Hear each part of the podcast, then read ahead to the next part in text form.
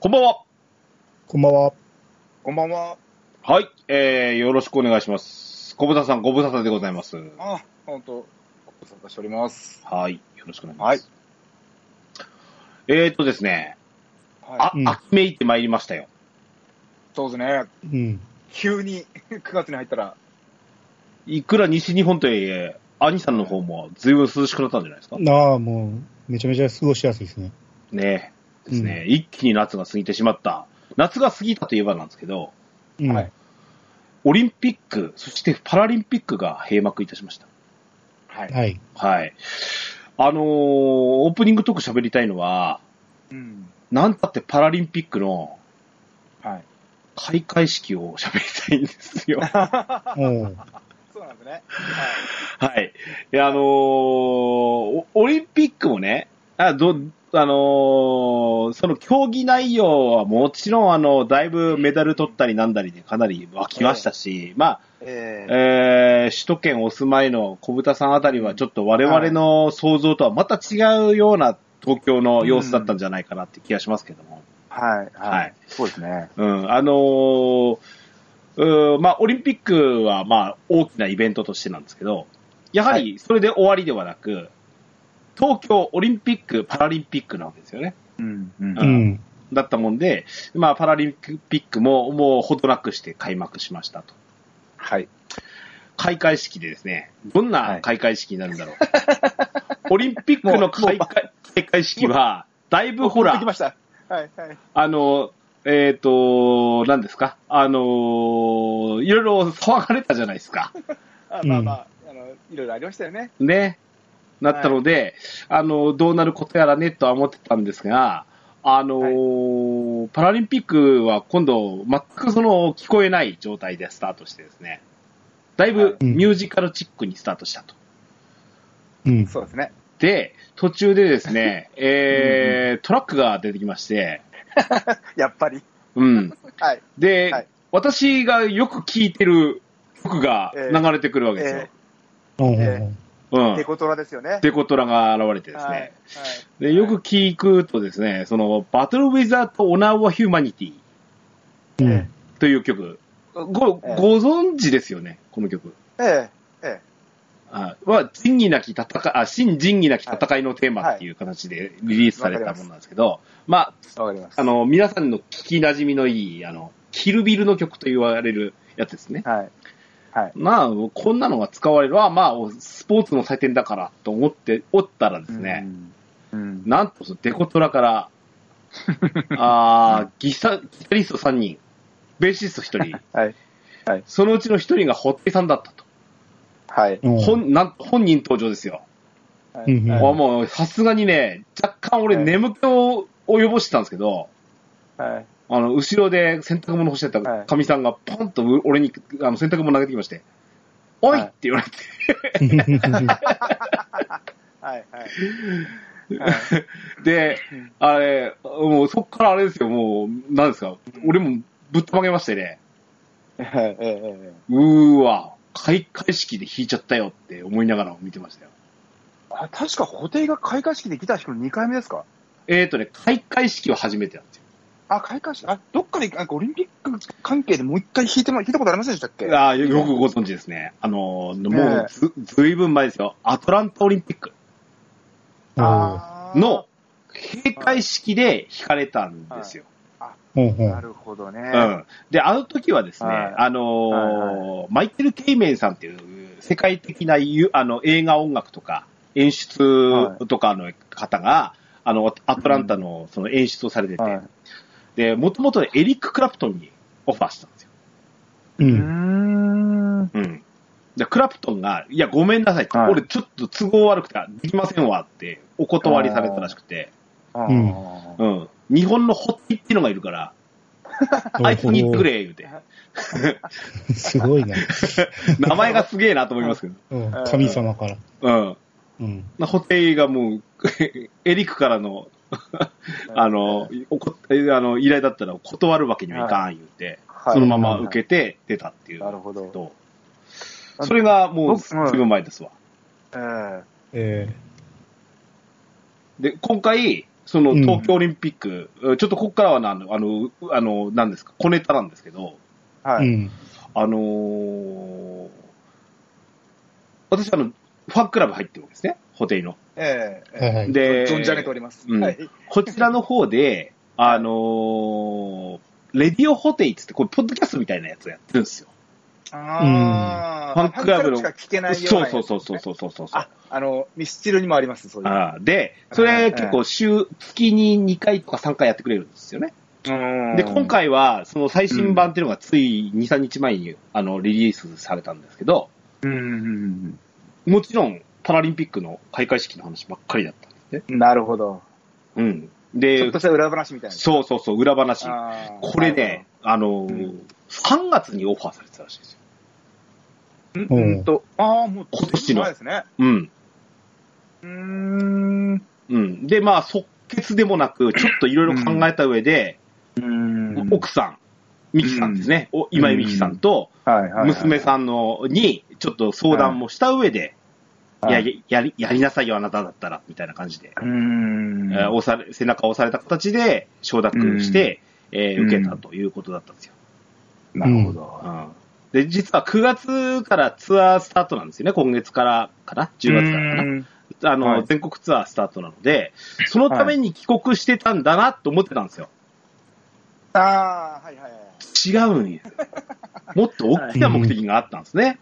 ううんん。あーそんなんで、あなんか今回の出演に相なった。もちろん、これうん観光例というかもう誰にも言えない状態ですよね。まあ、そうですよね。うんうんリハーサルも含めて。ななので、い、や、こ こ、なんか苦しかったと、ファンにも言う、はい。あの、はもちろんほら、い知らないから、ええ。あの、みんな知らないから、パラリンピックの開幕、開会式を見逃して、次の日の朝のニュースで知ったなんて人も結構多かったりもしたっていう話はいはいはいはいはいはうい。ん、俺はなんか本当に生で見れてよかったなって感じですようね、んんうん何より俺20年も追っかけてるアーティストが、はい。こんな形にで、こう、見ることができるってのは、本当幸せですね、俺。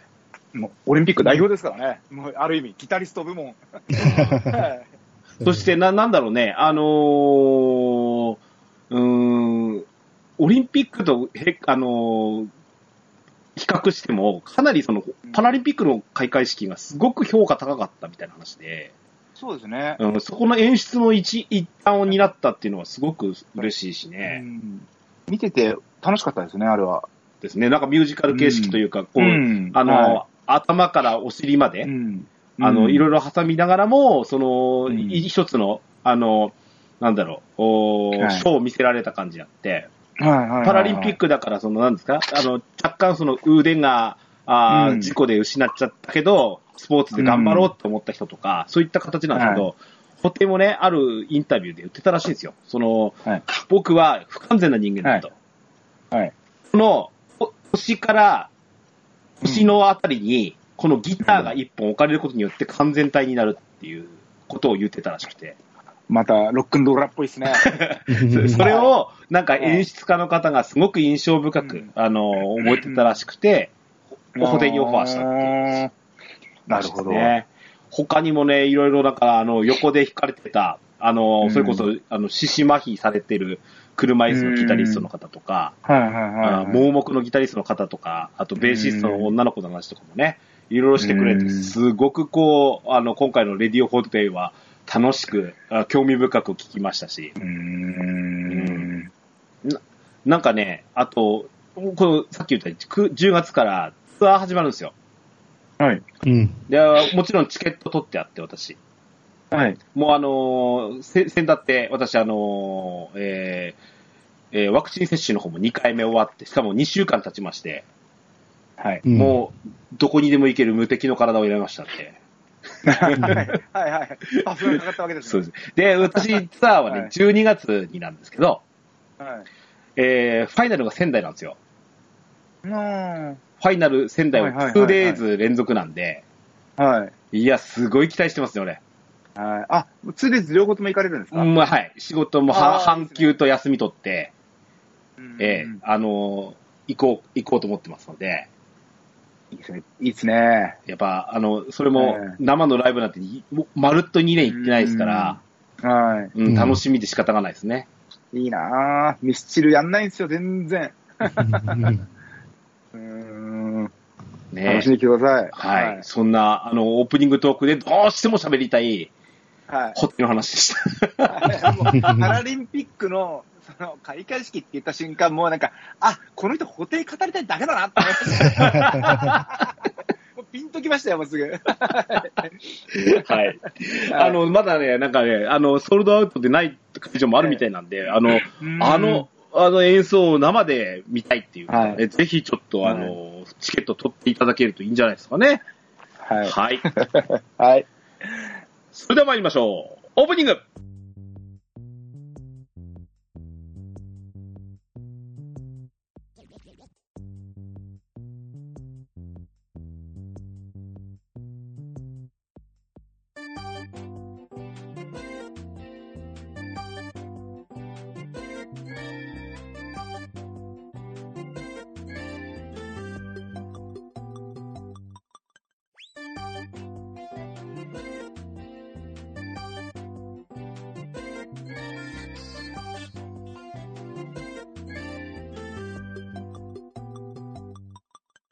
始まりました。TJ ケンタスの DQ10 ドアチャックレディオ第349回目でございます。この番組は私、TJ ケンタスと兄と小豚健志がオンラインゲームドラゴンクエスト10のプレイをもとにドラムスタジオキーセッションにアストルティア全土のみならず全国のドラクエ10プレイヤーにお届けしたいゆったりまったりと語り倒すポッドキャストです。改めまして、兄さん、小豚健志さん、こんばんは。こんばんどうは。もはい。えーっとね、今日は、あーいつものこのメンバーという言い方はないですけど、えーっと、あれです。だいぶ遅くなりましたけど、おーまずは、あーバージョン5.5、インプレッションでございます。はい。はい。えーっと、長く長く続きましたバージョン5が、あー終焉に向かいまして、うん。えーストーリーもですが、一応、あーバージョン5までのね、あの、コンテンツのおー配信っていうのは、残り、えっ、と、す、うーと、2ヶ月ほどなんですが、あとは季節イベントというか、えーをお残すのみと。はい。ああ、一応、コインボスもあるのかな、はい。ですそうですねね。はい。うんえーいう形で、えっ、と、バージョン5を終える形になります。えっ、と、とりあえずですね、えー、今日の349回、こちらに関しては、あの、5.5、おーどんなんだったっけなっていうのを振り返りながら話をしていきたいと思います。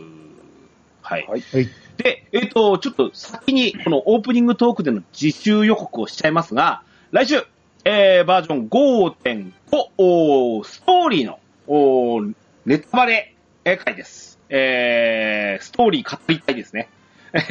語りたいの、おーバージョン5をやりま、バージョン5.5、もしくは5の、しあの、あれですよね、総括みたいな形でお話ししたいと思いますので、ぜひあの、バージョン5、クリアしてない方あは、あのー来週までクリアして、それを聞いていただければと思いますね。はい。はい。はい。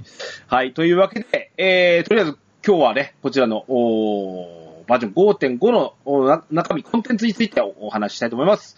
えー、兄さんと、それから、ふぐたけさんこと、小畑さん、よろしくお願いします。 よろしくお願いします。よろしくはい、お願いします。 DJ ケンタロスのドアラジはい、本編でございます。はい。はい、行きましょう。えっ、と、ストーリーについては、だから、えっ、と、まずね、えっ、と、来週に置いとくと。いうことで、えーおま、お待ちくださいねということですね。はい。まあ、こちらはこちらでやっぱ喋りたいことありますもんね。うん。そうですね。はい。あの、ちょっとこいつ、こいつはまず、まず、えー収録、はい後ほどしましょう。はい。はい。はいはいで、えっと、何が起こったか、あの、ところですが、大まかに、えーなところで喋っていきます。はい。はい、まずは、えー、レベルキャップが、あー116スタートだったところが、えっ、と、バージョン5.5の前期で118、えー、後期で120まで、えー、合計4つ上がりました。はい。はい。うん、まあ、レベルが上がった、HP が増えた、ステータスが上がったぐらいですかね。そうですね。でもそうですねあの、だいぶ HP とかも上がるんで、うん。あの、うん1レベルでもなんか7とかも平気で上がっちゃったりする職業もあるんで、はい。まああの、なんでしょう、今まで倒せなかった敵とかも倒しやすくなったんじゃないですかね、これで。うんうんうん。んでもやっぱ辛いですよね、 レベル上げは。う。僕はもうん苦行でしかないんで、うわーって感じでしたけど。はい。俺もキャップは全然迎えてないんですけど。はいああ、やる職業を迎えてますね、旅芸人と。ああ、そういうことですとよねか。、ええそうですね。ええうんなるほどね。はい。うん。まあ、お、おおむね、120万近くかな。1レベル上がるのに。そうですね。うん、そうですね。うん。なので、、えー、試練1回では足りんぐらいなんだよね。週化と試練合わせてようやく1レベル上がるかどうかぐらいのあ量じそゃんなないに。もらえるんでしたっけ、試練って。試練って、そうですね、100万ぐらいなんで、あーあ、今そんなにもらえるんですね。全然やってないわ。まあ、俺最近スーパースター入れてるからかな。あああ。ー、それもあるかもしれないですうね。ん。それもあるんですけど、だいたい100万。あ、で、ほら、十数万が2かける2のし、あの、収穫が入るので、あ、これで1レベル上がるかなっていう感じなんうん。うん、うん、ですね。なので、まあまあ、じわじわで、な、なのかな。あの、どうなんですかねこれ、先話しちゃいますけど、バージョン6ってうん。上がるっすかねまあ、あるんじゃないですかね。なんか、あれ、ちょちょっと操作忘れちゃったんですけど、うんあの、以前、まあ、ヨースピさんか誰かが、なんか、120ぐらいまでは、レベルアップは考えてるみたいなことを言ってて、うん。で、それがちょっと心にずっと残ってたんですよね。で、あ、もう120迎えちゃったなと思って、うんまあでも、ヨスピさんもいないしなっていうのがあって、この先どうなるんだろうとは思ってるんですけど、でも、やあの、レベルキャップ解放されると、苦行ですけど、でも、それがないと、やっぱり RPG じゃないなっても思うんで、うん。うん。うん、これからもちょっと上がり続けていくのかなと思うんですけどね。うん。でも、あと、まあ、なんだっけ、新成長要素がありますよね。そうですね。うん。それによってお茶を濁されるかもしれないですし。 そうですね。うん。まあ 不安半分ですけどね、 新新成長予想って言って、あの、以前はあの、なんだ、達人のオーブ、ドーンってきましたからね。 うん。最初はね、楽しかったんですけどね、ええってやつですもんね。うーんもうなんか数えきれないぐらいの小さなメダルを捨てましたね、あれは。ああ、そうですね。何千枚と。はい。うん あー前までは、その、レベル上げイコールなんかスキルポイントを集めるっていう感じやったけど、う。うんんもうスキルポイントは結構もう余裕になってきたんで、うん。そうですよね。うん。ほんまステータスアップだけっていう感じにはなってきましたよね。うん。ですね。本当になんか、あ、あの、ちょっとに2だの、上がりましたっつって3とか2とかっていうのを、まあ、100、うあ200になってないやつに振るだけの作業みたいな感じですね。確かうに。ん。だ逆に言うと、その、1ライン全部200にならないとあんまり意味がないかったりもするので、う。うんん。うん、だから、なんだろうそう、今、傘持ってんだろう、多分60とか中途半端に余るのかな、40、ごめんなさい、ちょっと忘れてたんですけど、もうちょっと200らい、200に届かないんですよね、全然。なんで、はい。うん、その辺はなんか、スキルポイントに関しては、あんまり、うん、意味がないかなとは思っています。うんうん。そうですね。あの、ライトにやってる職業であれば、うん、 2ライン200届く、届けば十分なんで、うん。 そうですよね。じあ、ゃあ、もう余るんです、あとはね。うんそうなんですよね、余っちゃうんですよね。うん。だから、あと小田さんの旅芸人みたいなのやったら、もう全部あげたいってなったら、うんほんまに200なかったら意味なかった、なそうなんいですし、もうほんまちょこちょこ上がってるだけの、あんま意味のない数字ですもんね。そうなんですよね。うん。うんだったらなんか選択肢が多かったり、使えないしょあのースキルがあるんだったらもう、なんか表示させるのやめちゃおうとか、ってはいい、はうことになる、うんせっかくスキルポイントがあっても、い。うんって。なっちゃうんですよね。うん。そう。だから今、レベル上がった時の達成感っていうのがちょっと少ないなっていう気がするんですよ。そのうん。それはねまあでもその辺が、その HP がもう5とか7とか平気でポンと1レベルで上がっあたあ、りとはか、い。するとこんろにあるのかなと思ってるんですよね。はいはいはい。うん。うん。ね。まあ、すまあ、レベルっていうのは成長要素ですから、ううそうですん。うね。んまあ、じわじわじわじわまた上がっていくんですが、まあうん、若干その、それによって大幅に力が強いとか、例えば、かつてのドラクエのように、レベル5上がったらうん余裕でそのエリアへ投げるってもんでもないしね。うんう。ん。難しいバランス調整の一個の要素にはなるのかな。どうなんだろうそうねで。すね。スキルの部そうで分との絡み合いもあるし、すね。うん。はいうん。まあやっぱり、あの、僕はちょっとあの、レベル上げ苦痛だなと思っちゃうタイプなんですけど、やっぱり中には、レベル上げ大好きっていう人もいるんで、うんうん、やっぱり、まあ、そういう人のためにも、やっぱりレベル解放はこれからもあるのかなとは思いますね。はい。う。うんん。続いて、はい、その成長要素の一個ですよね。はい。えースキルラインの調整をしますよっていうのは結構前から言われてましたと。はいはとい。いうことで、バージョン、えっ、と、5は、えっ、と、時折この、おー職調整ですよ ね。職業調整の方は行われてきたんですけども、はい今回バージョン5.5では、魔法使い、僧侶、天地雷鳴士、占い師、うんこの4つうーに手こ入れされましたって形でした。はい。はい。はい。どうすかあのー使ってる職業とかってこの中には僕は魔法使いだけですね。あー僕は天地総領あたりですかね。うんうんうんうん。うん。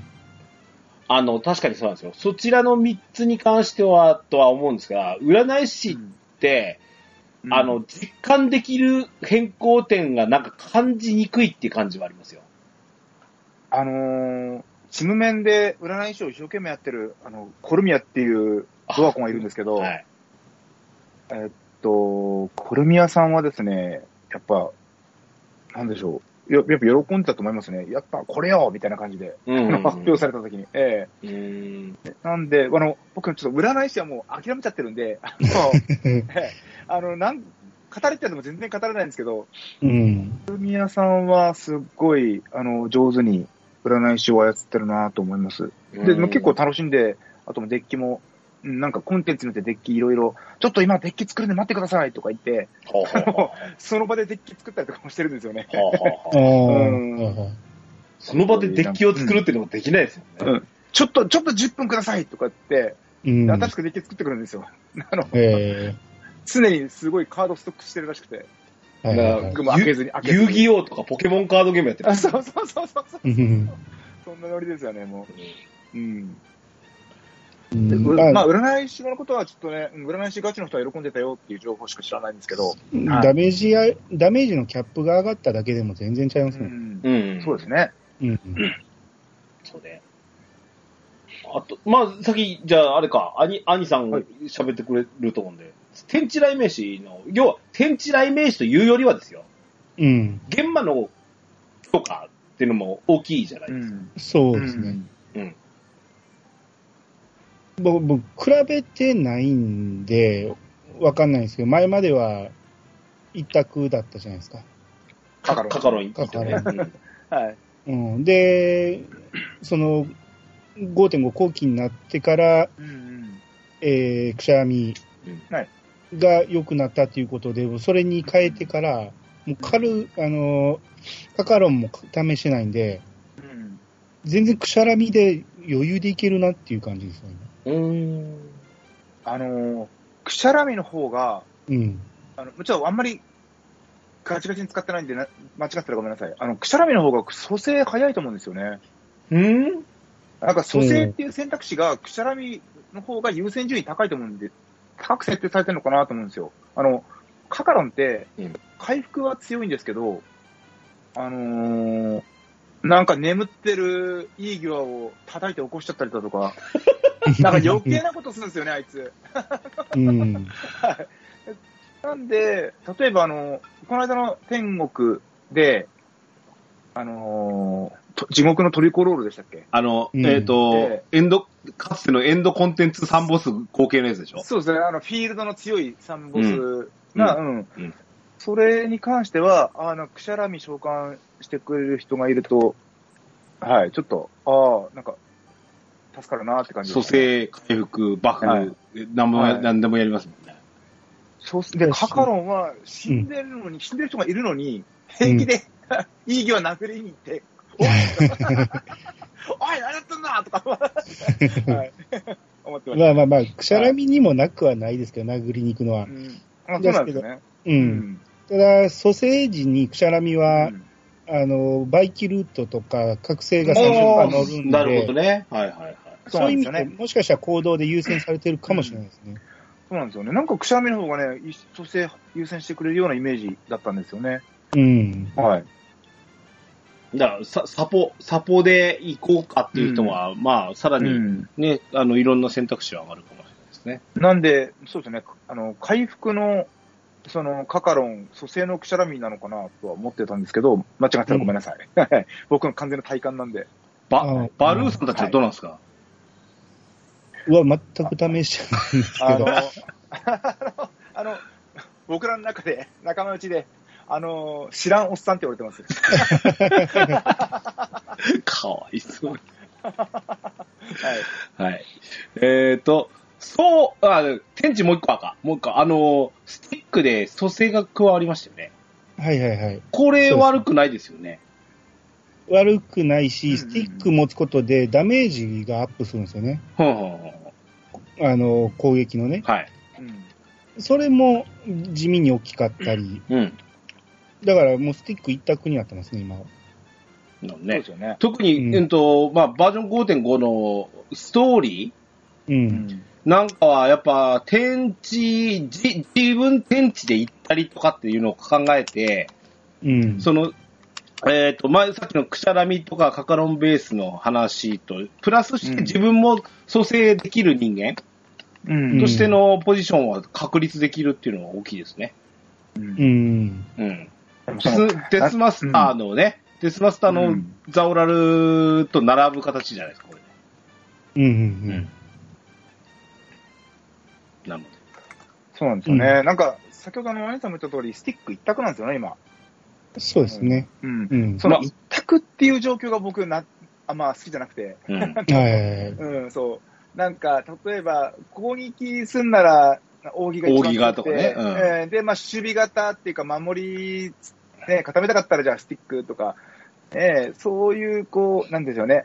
うん、武器によって、こう、戦略のつ分け、使い分けっていうんですか、うん。うん。うん、そういうのができたらいいのになって思うんですけど、例えば、うんね、魔剣士だったら、鎌一択だし、うん。うん、ちょっとい武器が、各職業によってもこ、これといったらこれでしょうみたいな武器が、うん、あるのがね、ちょっとなんか寂しいなってい結う気がし局、ますスキね。ルラインの調整ではあるんですけど、ううんどうしても職業スキルのラインを調整しがちだと思うんですけど、うやっぱん武器を調、武器の調整も同時に図らないと、うん。うん、やっぱこの武器がやたら強くなって、こちらは、あうのん、強化されてない状態みたいなのがなるうんと、やっぱそう偏るんですよね、うんきっとね。そうなんですよね。うん。そうですね。戦略的にこういう場面ではこの武器に持ち替えてってなると、うん。うん。戦闘が緊張感持てて楽しくはなりますよね。うん。うん。そうなんですよね。うんもうなんか僕らの中ではもう、やけくそ調整って言ってるんで すけど、一一つの武器に変え頼ってしまうっていう。あうん。だから、まあ、楽っちゃ楽なんですよ。うん楽、まあう、ん、サボりたい人にとってはね。遊ぶ側も楽ですし、まうあ、ん作る側も楽なんだろうなと思いますけどうんああ、そうでしょうね。んうん。なんかただちょっと寂しいなっていう気はします。はいはいはい。はい。えっ、ー、と、僧侶は僧侶はね、特に変化は感じないですけど、これまた、まあ、スティック、基本はスティック持ちでいいと思うんですよ。うん。うん。なんで、あとはそこの、その、何ですか、スキルの使いづらさみたいな部分が、うんどういう風に改善されるかだけだったと思うんだよね、これ確かに。そうですそうね。ななんていうか、その、ななんとなしにですけど、エンドコンテンツで、あの、あんまりこうい、いかない人間ですけど、うんもう僧侶いらん論すら出てたじゃないですか。はいはいはい。うん。その、別に僧侶じゃなくても、葉っぱ使えば一回らせられるじゃんとか、うん。あはいはいはあいなんだったらそこで回復じゃないよねとかっていうなんか論争が起きたりとかしてるじゃないですか。うん。ああでもやっぱり回復蘇生のスペシャリストであるべきだと俺は思うんですよ、やっぱ。そうですねはいはいうんうんこれ理想論ですよ、理想論。で、それはもちろ、うんん時代とバージョンと、うんえっ、と、それからんその職業のバランスによって、どんどん変わってくるし、多分その中で、うん極論を言うと僧侶っていらんのちゃうかっていうふうになってきただけの話であって、うんでも本来はやっぱヒーラーはヒーラーであるべきだと思うんですよね。うんそうですね、もちろん。うん。うんうん。あうん劇的に変化してないんですけど、まあ、地味に底上げされたなっていうのはわかるんで、うん僕、どこで使ってるか言ったら、天国行くときだけなんですよ。なあ、はあ、はあ。天国行くときうに、ん。どの敵かとか、どんな装備がいるかとか調べずにうん、僧侶で行けば間違いないっていう感じで、マッチングのしやすさもあるしね。そうそ う。なるほどね。いやうん、あのーやること決まってるし、うん、うんその場面で、その、一番起こした方がいい人、回復した方がいい、そんなんを選ぶだけで、敵にあんまり合わせる必要ないということうで、ん。うん一人いたらうんそ重宝はされるしな。そう、ほんで、 マッチングしても8人のうち1人のパターン多いんですよ、最近。ああ。うん。まあ、意外と重宝されますね、それうで。うん。ん。まあ、て敵が弱い場合は、ほんまにやることなくなってしまうんですけど。うん。そこそこの敵の場合は、おってよかったと思われてるんじゃないかなと思うんです。うんこいつこそさ、他の武器の強化すべきじゃないの前に、何使ったっけいや、コーンか。コンとやりとなんですけど。うん。う。うんん。まあ、ちょっと違うんかな、やっぱ。戦える僧侶っていうのはちょっと違うのかしら。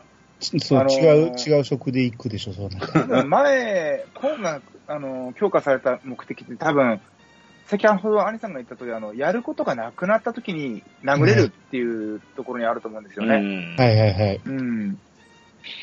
まあ、で多も分、まあ、多分防衛軍のうん、実績埋めとかをしやすくするためにじゃないかああ、それはあるのかな。確かにそうですよね。そんなに、それこそ防衛軍って僧侶いらなかったりするもんね。な。そうそうそう。逆に言うと、防衛軍の実績埋めをさせるために、スキルライン変えるのって相当危ないと思うんですけ ど、大丈夫って心配になっちゃいますよね。えうーん、でもそれぐらいしか武器を持たせる意味がえあんまり感じれないですよね。ああ、ね。はい。えっ、と、魔法使い。はい。時期的にっていうかもうなんか今までの魔法使いと変わったっていうか、なんか新しい呪文まで追加されたって、やっぱ魔法使いが特殊だと思うんですけど。うんうん。あの、聞いてください。僕ですね。あの、バラシュナが実装される前、うん。うん魔。法使いレベル108だったんですよ。はい。バラシュナで、これローブ職しかいけねえぞってなって、うん。本当に、本当に、俺、ロ僕、ローブ職何回かあのドラマジ、ドアラジで言ってるんですけど、うんローブ職を諦めた人間だったんで、うん。さっきの裏でしも含めてね。そうそうそう、はいはいめちゃくちゃ落ち込みましたね。どうしよう、俺もうドラクエやることなくなっちゃうみたいな。まあで、別にまあフレンドがもう行こうよ行こうよって言ってくれたのもあって、まあ、よし、やるかっつって、あげたのが、あのー賢者と魔法使いうん。なんで、魔法使いは最近めちゃくちゃ使ってるんですけど、バラシナ行くときあの、賢者が魔法使いなんで。うん。 うん。うん。なんで、だ過去と比較してどうだっていうのは全然語れないですね。あのうん僕の中で、なもうベレなんてもう最初からあったぐらいの自分なんですよ。 なるほ全ど然。使ってなかったんで、はいうん。だからずっとなんか今のスキルちょ、スキルラインになる前は、あの、旅芸人の探検と盾の養分でした。ああ、なるほどね、それはね。なんで、本当に、本真剣に魔法使いと向き合ったのは、本当実に9年ぶりですね。うん。なんで、えーでもね、今、まあ、やれば楽しくなるんだなっていうところで、うん、なんかちょっとやってて楽しいですね。ベレ、でもちょっと今思うのが、うんベレってあの、一番最強の、え、ベレノーマベルノーマそうですね。ン。うん。うん。ベレノーマ以外ベレ使ったことないんですよね。いや、そんなもんじゃねえっすかだってギター、まあそう空気。キラーされてても、ベキラゴンしか使わないみたいなもんでしょまあまあまあまあ、そうですギね。ターグレードしか使わないみたいなそ。のなんかね、うん。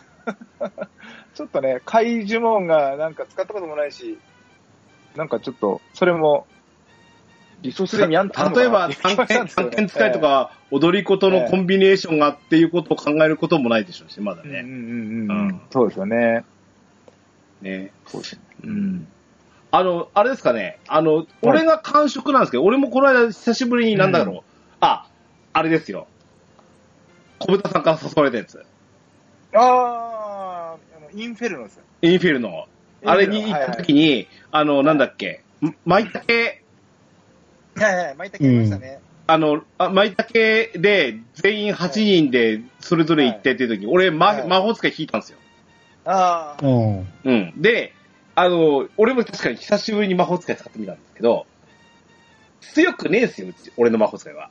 はいはうい。ん。でも、やっぱりテンション乗った、乗って、で、うんえー、ダメージダーンって出せるっていうのも一つと、感触的にうん自己爆するじゃないですか。うん。はいはいはい。あ早の読みの杖と、うんうんうんあ、と、あの、覚醒とか覚醒にして、あれはね、なんとなくワンステップ早くなった気がします。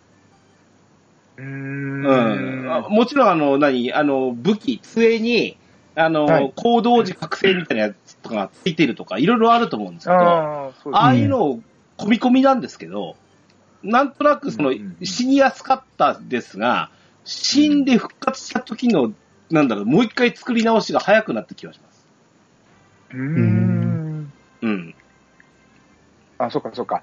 魔法使いって、あの、死んだら、その、なんだろう、立ち上がるまでに時間がかかるけど、うんターンめちゃくちゃかかるっていうイメージでしたよね。そう、はいはいはい3ステップぐらい、なんだったら、ん魔法陣引くまでみたいなことになると、魔法陣なかなか引かないですけど、う。うんうんそこまで考えたら、3ステップ中にまた殺されるとかもありますからね。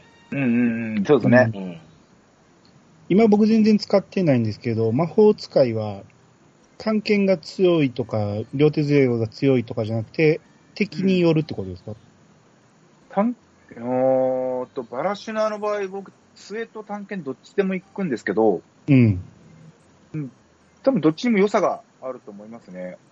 うん。あのー、でも、探検だと魔法陣が引けないんで、はい。はい。なんで、うんと、まあ、バラシナの例でいくと、一人杖で一人探検っていう方がなんか安定するのかなとは思っています。うんうん。なるほど、なるほど。うん。魔法陣をお借りして、うんうんうん隅っこの方で、 ベルノーマーってやっうんうんうんはいなるほどね。て。はい。うん。今、魔法陣も集約されたんですよね。超暴走魔法陣。うんゼロうんまあ、そうですね。ういんつでも弾けるっていう、はいはい。 CT なしの。うん。まあ、セットが一番生きてくるってことだよね。う。うんん、そうですね。はい。結局、ダメージソースの人間なんじゃないですか。魔法使いって。うんはい。でうんそうえでーすねっ。と、やっぱ、あの、最近でこそもうバトルマスターなんてもう影を潜めてつつあるみたいな感じあって、うんうんまあ、全、あの、範囲、例えば、ばこれから喋るバンマの塔なんかも、もうなんか、あれですか、あの、魔剣士の方が、確固たるポジョンになってきたりたりするじゃないですか。ううんん。あそれに比べて魔法使いっていうのはちょっとやっぱり短期だったらね、さっきのエンドコンテンツみたいな短期に対してだったらかなり絶大なダメージにはなるところの、やっぱりうんい1ポジションを取ってほしいですもんね。うんううんですね。はい。まあ、スキルラインちなみにこの後、そのバージョン6ですでに新色が入ると。はい。あ海賊が入るっていうのももう分かってるんで、うん。うん。またこれ、この、この4色なんかだともういじられないと思うんですよ。しばらくこのままとか、少しちょいいじりぐらいになるかもしれませんし、そうでしょううね。ん、どうなることやらですね、新色が入った時に、うん。うん決して海賊は弱い色ではないと思うんで、うん。まあ、そうですね実装直後は特にね。ね。うんうん使ってもらう人を増やすためにね。うん。はい。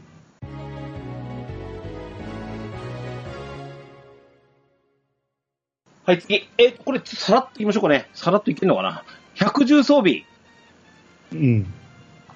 これは、ほぼ当たりと思っていいっていう、ちょっとざっくりした言い方はないかな。どうですかね、これ。まあ、装備は、どうなんでしょうね。うーん。鎧に関しては、なんあの、以前の方がいい良かったなと思うんですけど、あ、そうなんですね。はいはい。うん、う、そうんですね。うんで、うん、でも、ああの、やっぱり、装備のお話になると、こう、毎回ちょっと同じようなこと言ってると思うんですけど、あのーやっぱりもう選択だと思うんですよね。うコン。テンツや敵に、うん、なんかもうし、新しいものが一番強いっていう感じじゃないじゃないですか、この昨そうです今の、ねなんか、ここの、うん、数年の流れって。うん。うん。 そうなんですよ。だってあの、新しい、例えば鎧で言うと、あの、なん、なんて、うん、えっとですね、なんだっけ、なんだっけ、あ、そうそう、僕の、 あのこれも、ごめんなさいね、僕の好みで、あの、味方死亡時20%倍ション。うん。俺僕あの、死ぬ前提の効果って大嫌いなんで、お前死なせ、死なないため、死なないために頑張るゲームじゃないのって思ってるんで、うん。もう、ちょっと、うん、これもちょっと僕の中でダメで、でもあの、ブレス8%ついてるんですよね。うん。これであの、うんブレスガード、あの、ブレスガード100%になりやすくなったんじゃないかなとうん。思 うんで、う、うんんあの、鎧職は、ブレスメインの敵だとこっちで、で、あの、それ以外だと、多分1個前のミラーマンの方が強いと思うんですよ。うんうんうん、あの、 火種を10軽減するっていう、あの、うん。効果もあって、うんもう10軽減するっていうのは、言い換えると HP プラス10と同じですからね。うん。はいはいはいうんすごい強いと思います。うん。なんで、そんな感じで僕使い分けなんじゃないかなとは結局は思って。ミラ、ミラーは、あの、呪文を跳ね返す、呪文の軽減だそうでし、今回のは、ですよね。プレスついてるなっていうのがあって、うんはい。ううんん。瀕死時ってうん。攻撃力プラス60。はいはい。これもまたちょっと気持ち的に微妙ですよね。あ、でも僕は、瀕死時はあありなんですよ。あ、そうなんですか。 なんかあのわざと瀕死になるように、敵の攻撃に対して、瀕死になるように HP とか守備力とか調整して、なんか、よっしゃっていう なんかあ、そうなんですか。うんか回復されたらイラッとするんでっすていううんことも可能かなっていう、なんか面白みがあるかなっていう、そこに。いや、か。ああ。実際そうやってるかすらやってないんですけ ど、なんかこういう効果を見ると、あ、なんかちょっと、あえて食らいつつこれやったらなんか楽しいだろうなとか、ああ、なうんるっほていうことも考えられるかな。ま、魔法尺シリーズは、はど。うい。ん。結局、今回その、魔剣士が入ったじゃないですか。はい。うん。で、魔剣士って、本当に何年ぶりの鎧職追加でしょ、これ。うん。あの、魔法戦士は、ともかくとしてますよ。うん。うん。で、それになんか使ってもらうためのなんか強化策っていうのがすごく見え隠れするので、バージョン、あのレベルキャップうんレベル110装備っていうのがね、う。うんん。うん、そんな風に見えるので、うん、まあ、まあちょっといろいろ、ここの次に入るかどうかもありますけどね。はい。うん。次、えっ、とね、これは、えっ、と、ファフニール。武闘家バトルマスター系。あうん、ー、パフ、なんだっけパフニルメイルでしたっけうん。発音しにくいっていう。はい。えっ、と、特技ダメージ15。えー、行動時5%でバイションピオラ。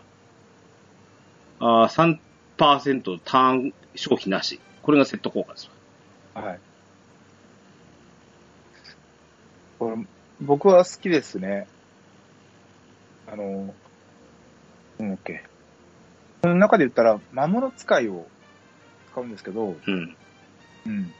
あのーピオラ、バイシオンとピオラが地味に嬉しい、ありがたい。あと、まあ、直面ダメージ15っていうのも、そうですね、ありがたいと思うんですけど、ちょっとガナ、僕ちょっと、く比較はできてないんですけど、ガナ、二つ前のガナドールと比べてどうなんだろうって。ガラス取るの方いいでしょうね。うん、ガナドールの方が強いんじゃないかと思って、 はいるんですけど、 あのー、コマンド0.5秒マイナスって相当強いですよ。う。うんんでもガナドールの上位が来ない限り、多分ガナドールでいいんじゃないかなっていう気もするんですよね。この前のはい快祖が全然でしたからね。なんか、キョンシーみたあいりなやまつしよた。ね。キョキョンシーの帽子みたいなやつ。なんかありましたね。あーあれがちょっと空気だったんで、あうーん。あれからすればやっぱ、まあ、それよりはファフニールの方がとは思いますよう。ん。そうですね。単純にでも新しい本物の方が守備力も強いと思うんで、はい。うん。なんかまあ、はい。いいのかなとは思いますが。まあちょっと一個前の忘れました。うん。えっ、と、ワンダラーズ。ワンダラーズ、あー、ワンダラーズですね。ワンダラーズはね、かっこいいっす、こいつ。なんたってかっこいあ、見た見た目い。で見すかた。目が。ごめんなさい、どんなんだっけあの、ちょっと あ、皇族みたいな感じですよ。あの、なんか、黒いやつですか黒いやつ。ああの、黒いな、なんと、なんとみたいな。そうそうそう、だから、なんか、うんあの、まうんマフラーみたいな。あ、そっかしかそっもかそっか。ボロ、ボロボロのマフラはいはいはいはいはいはいはい。ー。うん。み今ちょっと見ググたってみてます見た目、はいこれか見た目は 100, 100点です、これ。あうー、ん。ケンタロウさん好みなんですね、こうれ。ん。ただ、ちょっとん、効果が今一つで、回線時100%早読み、 えーっと、行行。動時5%早読み、うんえー必殺チャージ1%っていうね。早呪読みか。文早読みでいいって何魔法戦士と道具使いしか装備できないんですけ ど、何言ってんですか盗賊には吠え身があるじゃな いですか。あと、なんだっけ、あの、あの、雲のがあるじゃないですか、雲のが。は帰れ、本当に。い。はい。はい。まあ、道具使い色なのかなでも、そんなそにうです。ね、そうでしょうね。うん。ちょちょっと、ワンダーラーズはもういいや、これ。はい。いいやって言ってた。いいの、はずいっと喋りたいからですよ。ははいい。次はいグレーフグレースフルセット。あ、来ましたね。喋って。はい、早く喋って。早く喋って。これはやっぱ強いですよ。コマンド0.5っていうのは、あの、さっきのじゃないですけど、やっぱ強いです。うん。で、あのー異常系成功率10%っていうのも、うんこれも、うん、いいんですけど、あー、なんでしょうね。あの、でもやっぱり、風のマントの方が強いんですわ。うん、あごめんなさい。完全に芸人視線です、今。いや、それでいいと思い完ますよ全。完全に芸人そ視線のために呼んでんだから。 多分、多分踊り子とかだったら、あのー全然こっちだと思います。ほうほうで、やっぱ、うん、回復効果プラスがないと、やっぱり旅芸人は、あのー生きていけないなって思うんで、うーん。全然これでいい、うん、これでもいい。あの、強力な、あの、ヒーラーが一緒にいてくれるなら、うん。全然こっちだと思います。うんうんうん。で、旅芸人ヒールもしてねっていうんでしたら、まあ、全然風のマントなのかなとは思っていますね。え、これってうなん、なんでしたっけポ、ポールスターの上位5か。オールスターの、オールスターの上位互換でもないのかなあそうーですね。ポールスター、うん呪文と特技の回復がついてるんだもんな。なんだっけ。ポール、ポールスターの上位互換が、あの、風のマントなんですよ。あ、そうか、違う。えっと、うんスターダムスターダムの上位互換、まあそうですね。スターダムの上位互換だと思って言って差し支えないと思います。スターダムってだいぶ前じゃんね。あの、実はスターダム僕はあのまだ持ってるんですよ。 ええ強かったんで。で、あ、ごめんなさい。これが実装される前までずっと持ってたんですよ。うん。うんで、まあ、あのーグレースクルコートが出て、で、まあ、スターダムは、今ちょっと引退してもらったんですけど、そうか。い。まあまあ、じゃあ、うん。旅芸人的には風のマントと。そうですね。で、あの、一緒にヒーラーが、ヒーラーを任せていい人がいたら、うん。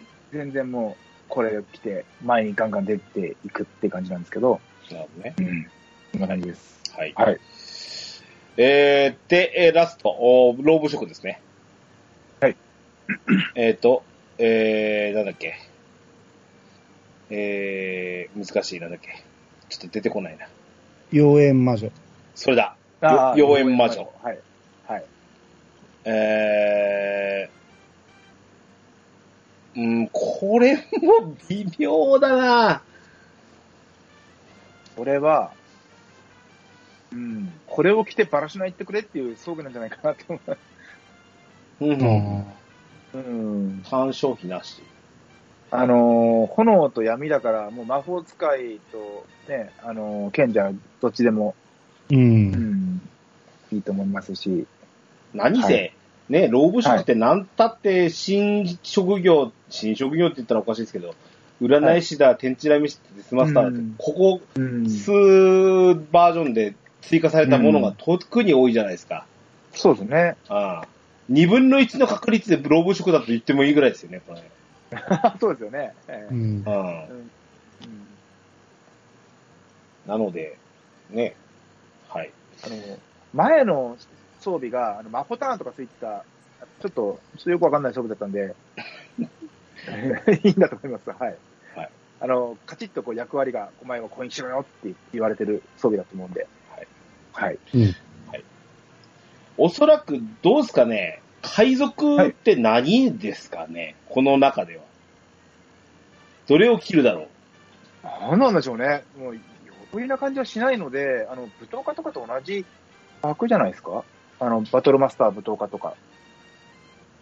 そうなんでしょう。僕、僕つながりで盗賊の系の装備か。うん、あーそ、そこがちょっと少ないんそっちで、かうんそこに入りあそうなそ気っがちかも。うしかんもそっちかも。そうですね。うん。ただ、光栄って言い切っちゃってるそのうっかて俗、俗つながり。あ、光栄って言い切っちゃってるんですか言ってました。あうん、うん、そうですね。あでも、ローブは多すぎるんで、やっぱりどうしても入れるなら俗つながり。ー僕魔法使い、道具使いの。うん。こう中衛よりもちょっと光栄よりみたいな感じになるんですかね。攻撃もバッファーもみたいな感じですよね。確か。ああ、まあ、そ、そんな感じはしますよね。ただの火力ではないと解放持ってき思ましたうよね。ん、だか解放持ってきましたよね。う。うん。はい。らその辺ですね。 DJ ケンタロスのドアラジえー、続いて。えーとーバージョン5.5で手こ入れされたものの一つがですね、はいバンマの塔。はい。です。はい。バンマ。はい。うん、ちょっと、かなりもう、なんていうの、ひ控えめというか、はい。あのー俺も割ともう行くの嫌だなと思ってたんですよ。うはいんはいはいはい。まあ、あの、難易度の、難易度と、あの、しんどい割に、この見返りかいっていう感じもあって、で、これちょっと少し難易度の緩和、あ、それから、うん。これはディラムマジックによるぎ難易度緩和ですよね、まずね。はい。はい。うん、あとは、ディラムソウルの個数による、えっ、と、必要数の緩和。うん。これが行われましたよということでしたけど、 うん。これでいいのかってずっと思ってるんですけど、俺。うん。なんでしょう。うん。あ、まんまをやられる、やってる人の、その、なんでしょう、なんか、不満点ってちょっと、人によって違ったりするんですよね。うん。うん。うんケンタロスさんのどの辺は、どの辺がこう、不満に思われてるのかなと思うんですけかど。緩和前のはい。やつがあったんじゃないですか。はい。はい。で、いあれ正直、あの、サポで行くのがいっぱいいっぱいなんですよね、俺。うーん。うん。はい。はい。あの、よその人のことまで構ってられんっていうのがあって、うんうんうんうんで、その時、に、そうなると限界があるわけですよね。うん。 1と2はいける。うん。うん。 3はもう途中でリタイアみたいな状態、うん。うんとと途中退場をもう前提で。はい。で、どこで引き際をどこにし,、ようかなっていう迷うゲームみたいな感じ。なんか、キラパン出てきたらやめようみたいなとこそうそうそうそう。ろ。はいあの、あと、あれとあの、あいつとあのボス倒したら出ようとか。あうん。あ、はい。ここまで稼げたで、であろうとこでひ出るとか。みたいなところで、あの、もうギリギリで今週の課題終わるみたいな感じで。だから正直、苦痛でしたね、俺。あの、ケンタロウさんの言う、その、ゴールって何万ポイントですかねえっ、ー、と、今な、何本もらわないといけないの今変わったもんね。多分。多分48でしたっけ最高。違ったな。そんなんいらないっすわ。うああ。ーんと、お、なんだっけ、大門賞の箱1個まで届けばいいかなぐらいですよね。ああ、なるほど、なるほど。うん。あの、それ以降は全部あの、かけらとかですからね。そうそうそうそそうんそなう。無理、無理くり、うん、やんな、やれなくてもうん。いいのかなと思うんですけど。ううん。それもまあ、今回、これによって、個数も変わったから、必要数変わったけど、うんそれによって大門賞の、うーんと、合成個数を上げるってことになるでしょ、結局のところ。そうですね。だから、大門賞の完成により近づくよっていうことなんでしょうけど、うんうん、そうですね。おー俺、最適解外何かわかんねえんすよ。ああ、あの、バンマの塔は僕は、あのー、まあ、割と毎週、あのー、一応1から4まで全部完完全制覇できてるんですよ。うん。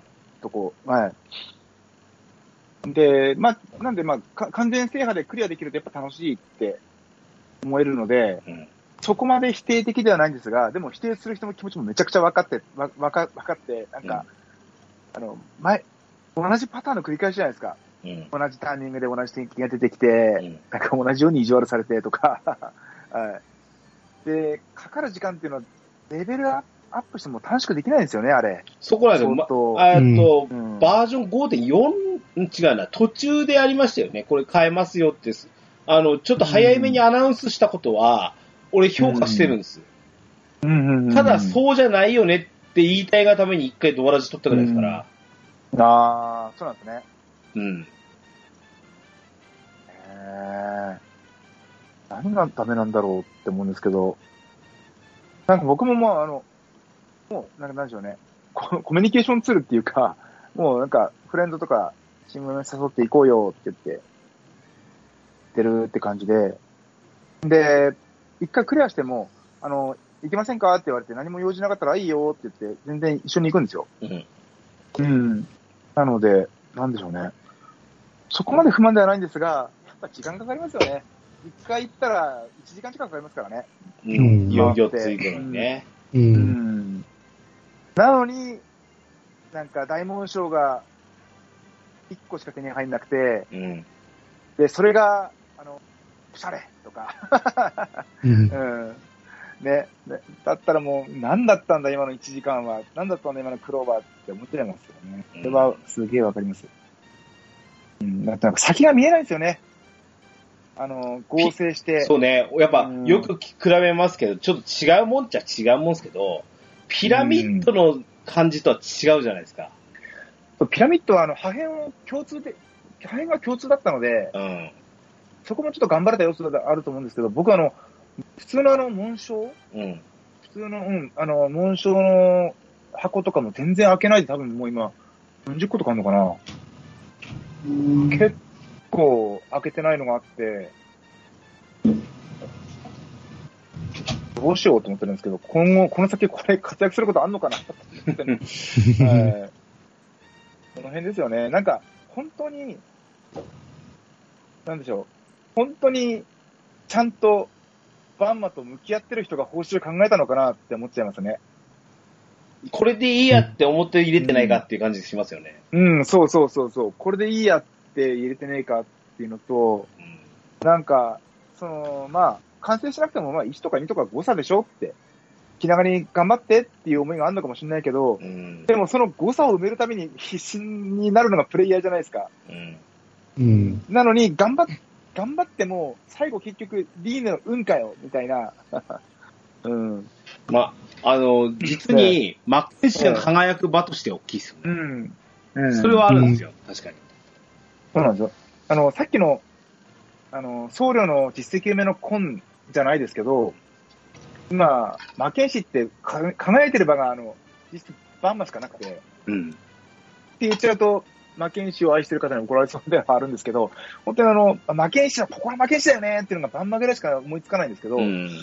うん、だから逆に言うと、その、バンマを緩和させるために、魔剣士を投入したっていうのであれば、ちょっとやばいんじゃないのって思いますけどうね。ん。そのためだけに新色入れちゃうのっていう。うん。うん。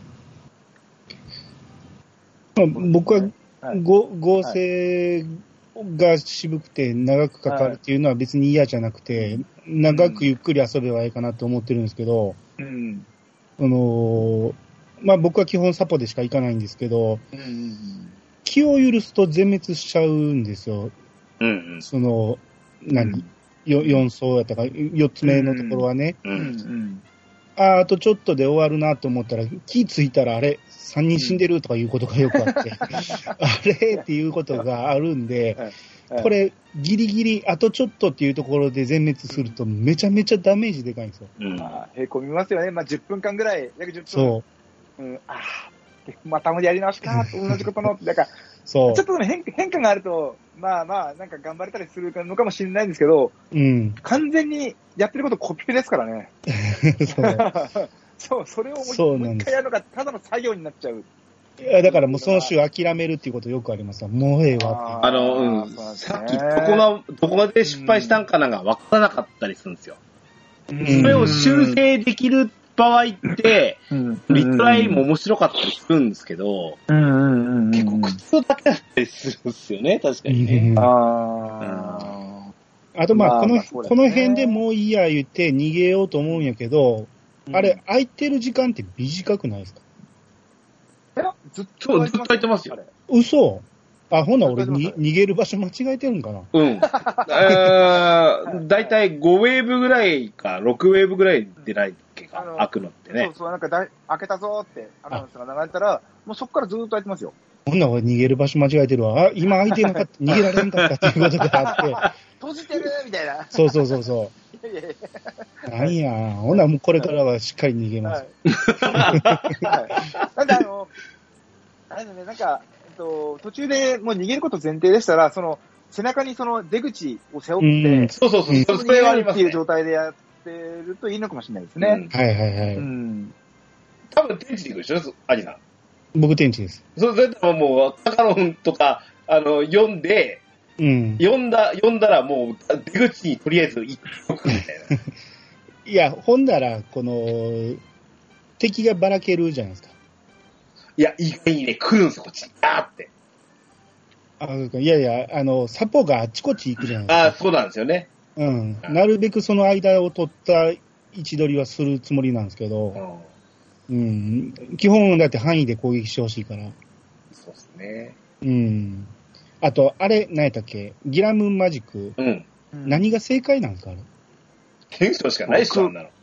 え、僕は、うん。火だめ。あ、ひらめか。ひ、ひらめの方ですね。ああ、じゃあね、ぼ僕も火ダメかなって思うんやけど、でもこれ、うーん、なんか考えれば考えるほど、あれがいいんかこれがいいんかって迷ってしまうんですよね。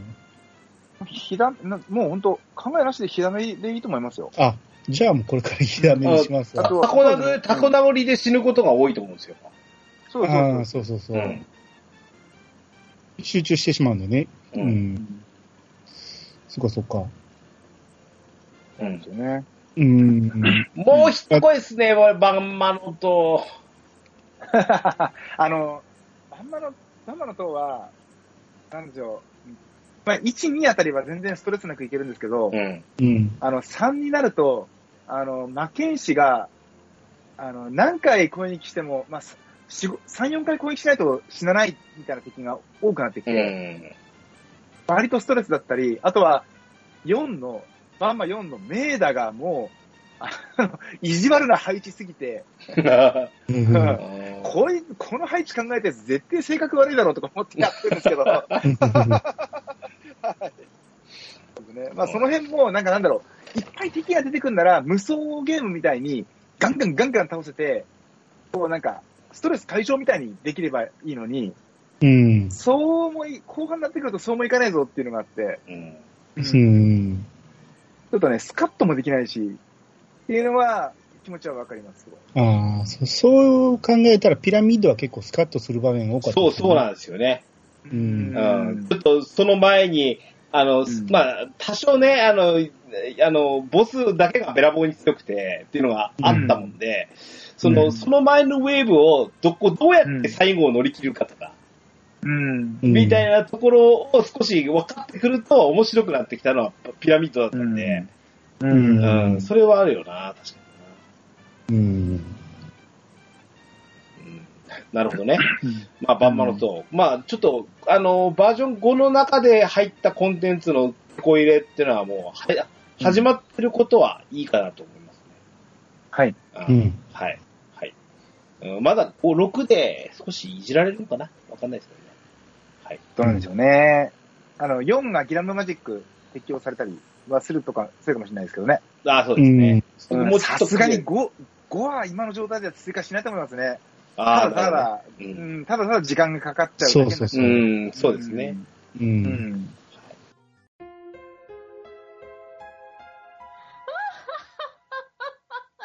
ドワラジー。えっと、バージョン5.5後期からと投入された新コンテンツなんですけど、はいフェスタ・インフェルノ。インフェルノ、はい。うん。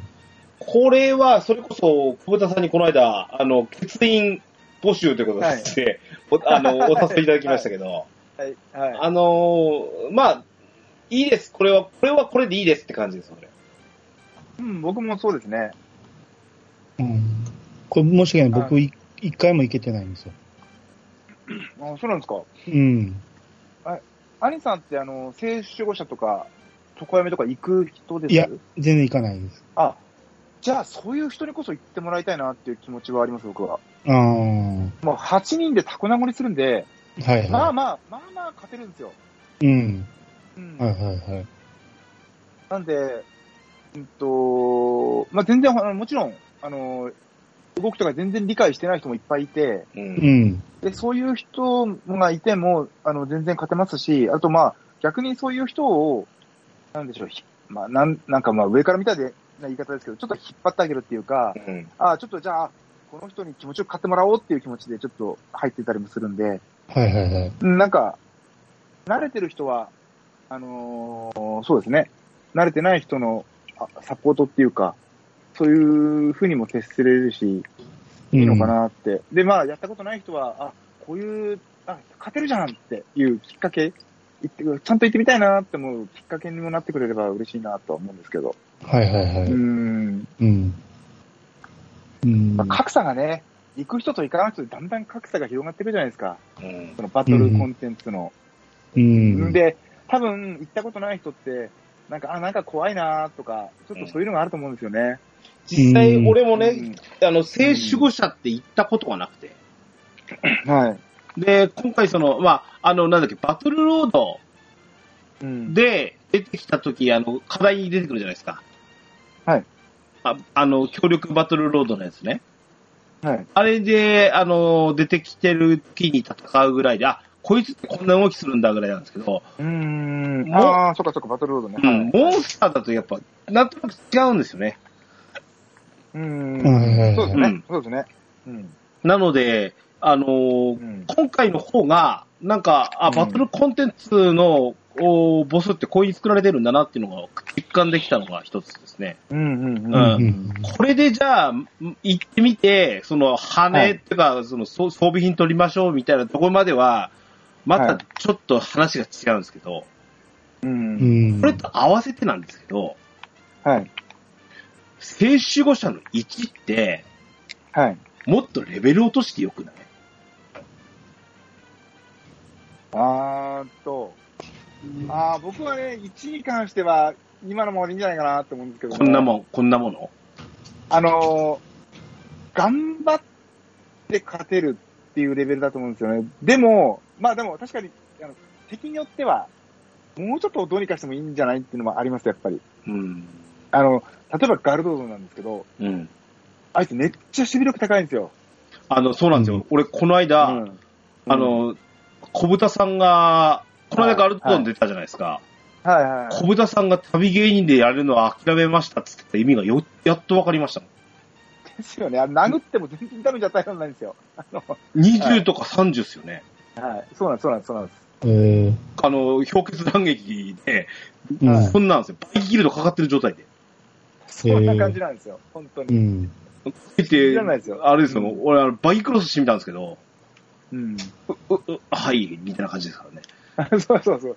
あの、運営が、俺たちが考えた構成以外で行ってほしくないっていう、こう、鉄の衣装を感じるんですけど、運営の。あのでもこっちからすれば、1位ぐらいは好きな職業で遊ばせろよっていう。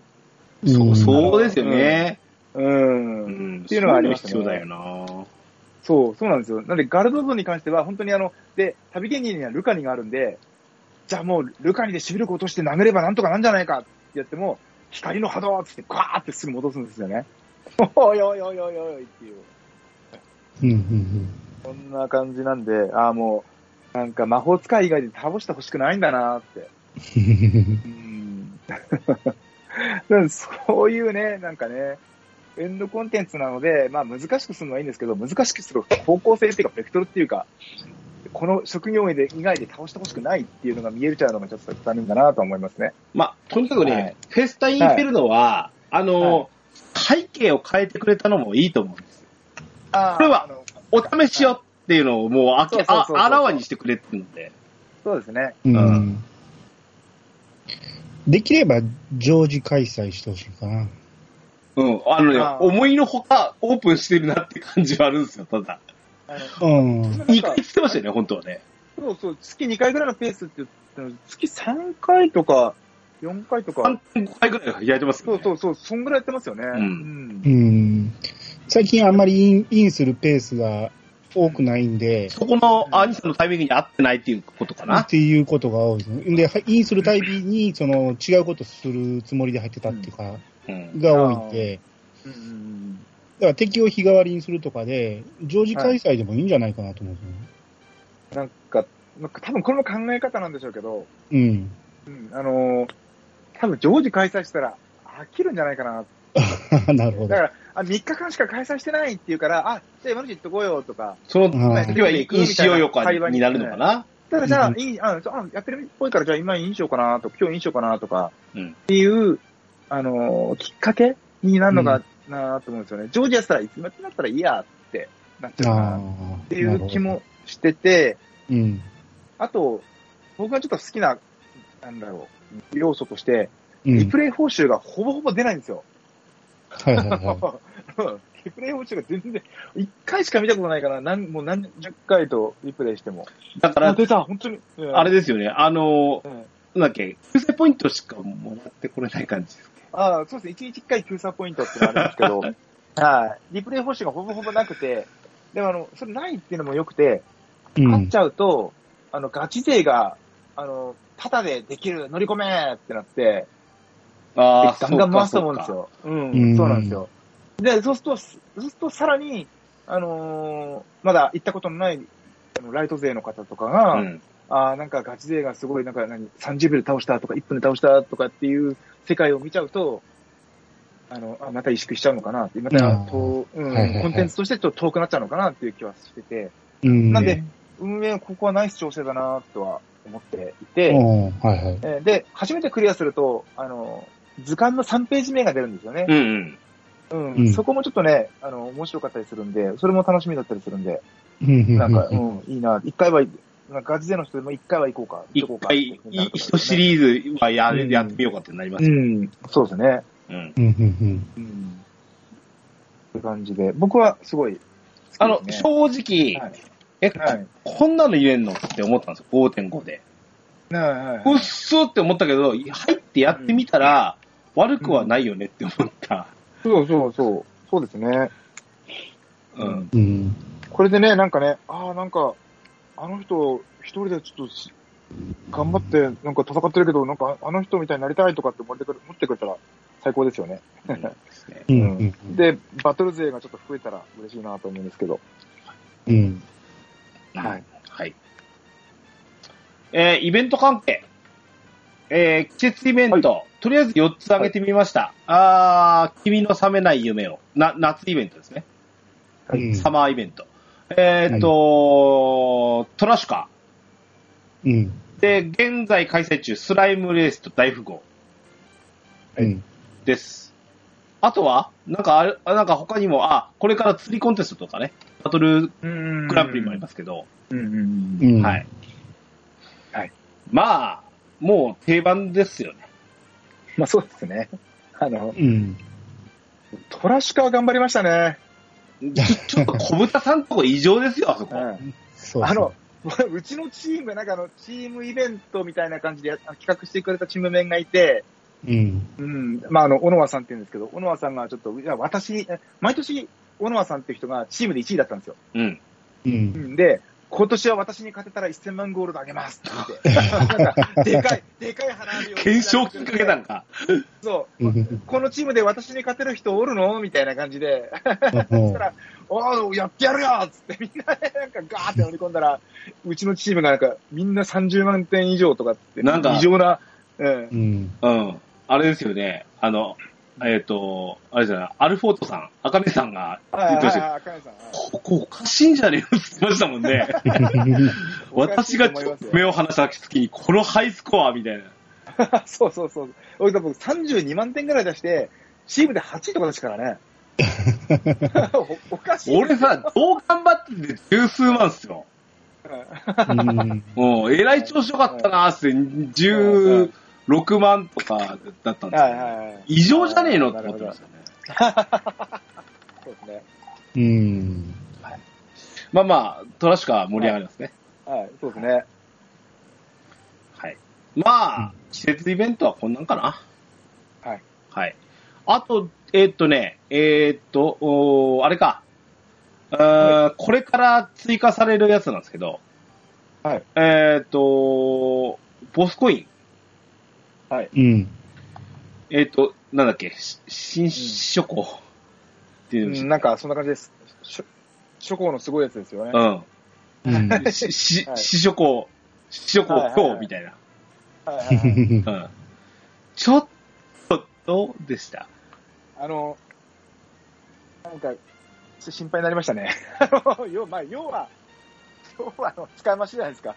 そうなんですよ。なんか、新しく入れて、これが5.5の最後の最終版に入れてくるコンテンツかいって思っちゃったんですよ、俺。うん。ね。ちょっとね、なんか、あの、季節イベントもまあ、あの、新しい季節イベントなしで全部、まあ言っちゃうと、新要素はあるけど使い回しじゃないですか。うん。うんうん。で、最、ね、最近はあの、本の付録とかもスタンプになってるし、ちょっとコスト抑えてるのが見えちゃってるから、ちょっとな、心配になってきますね。あの、福引きの追加の仕草もそ、ほとんど特技の、そう、そう。使い回しですよね既存のものを、そうそうそう、既存の使い回しじゃないですか。特技の使い回しなんで。あの、あれ、多分この間追加されたハストですよね。そうそうそう。うん新しいもの見てね、スタンプしか見てねえぞ、みたいな。ああ。うんスタンプって、スタンプは多分ね、あれコストただいぶ安いっすよね。だいぶ安いですよ。あのううんん、だいぶ安いと思います。仕草とかに比べたらもう全然安いと思いますよ。うんう。んで、まあまあ、あれは発明ですよね。あれはもう、うんあれで、うん、課金要素が膨らむなら、あれはもう発明だと思うんで、いいと思うんですけど、うん。うん、ただね、これね。はいうん、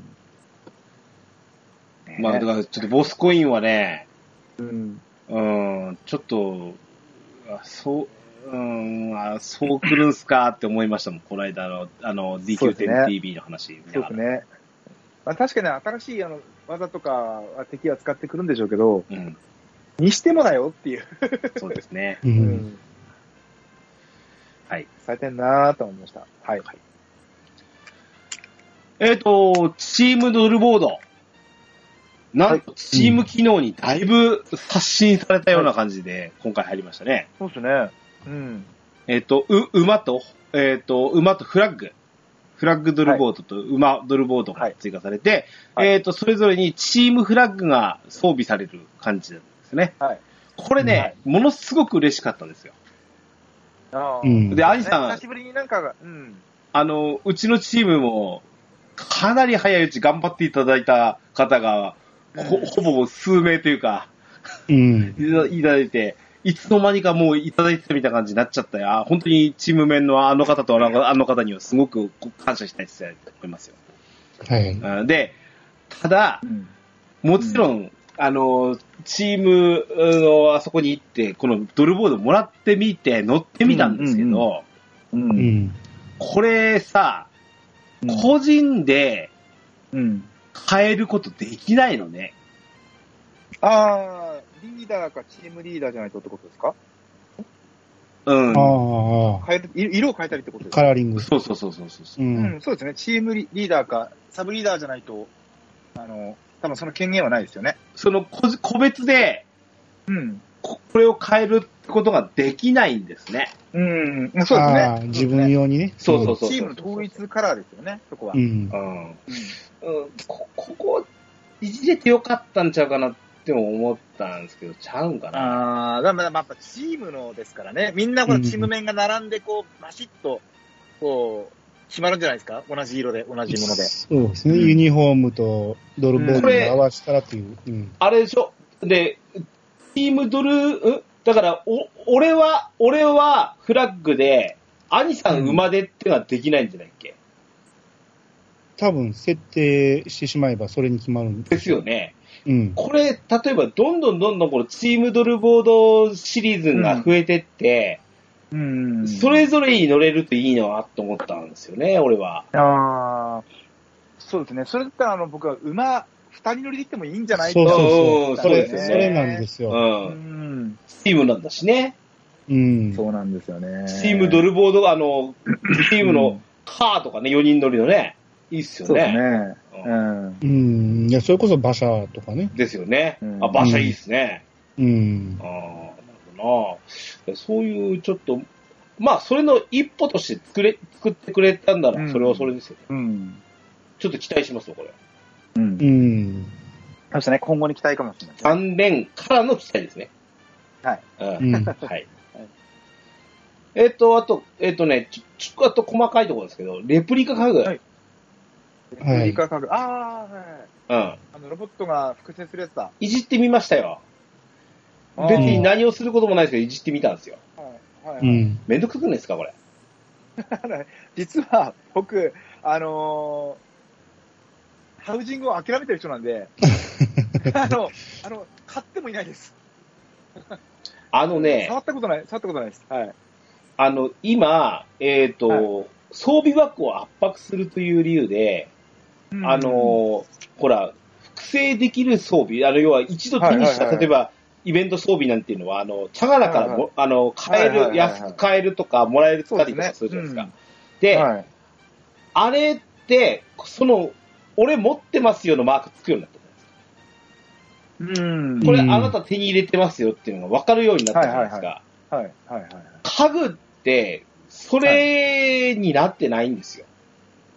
あーだかうらん、レプリカ家具に放り込んだら、あとは売るなうりん、捨てちゃってもいいってなってるのに、うんうんうんうんあの、なんていうのかな、あの、持ってたかどうかがわかんないんですよ。うーん。あの、レプリカ家具の仕様がちょっとよくわかんないんですけど、うん。えっと、え、一回放り込んだらなんかリストかなんかに載るんですかその。そういう形なんですよ。ああ、で、そのリストの中からどれを複製するって選ぶと、ポコーンって出てくあるってい。もう何個でも出せるみたいな状態なんですけど、あはははあ、の、だから、うん。す捨ててもいいかどうかがわからない。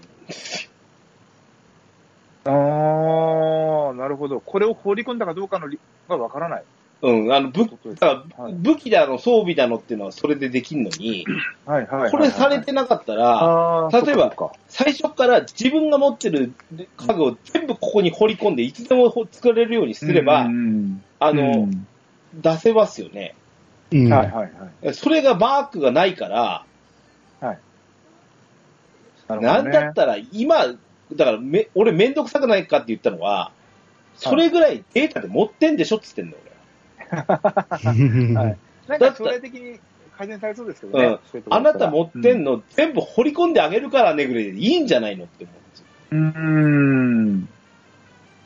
ハウジングになる使ほどわれてるものはそのままにしても、うんあなたが持ってるって一度、あの、所持して、だから、装備ってそういう風なうんのが固定されてるわけでしょそうですね。ここれは持ってます。あなたこのイベントの時は参加しなかったから持って、あの、受け取る権利ありませんよってのをデータとして持ってるじゃないですか。うっんてことは、うかん家具にも同じ情報が入ってるはずじゃないですか。はいはいはいはい。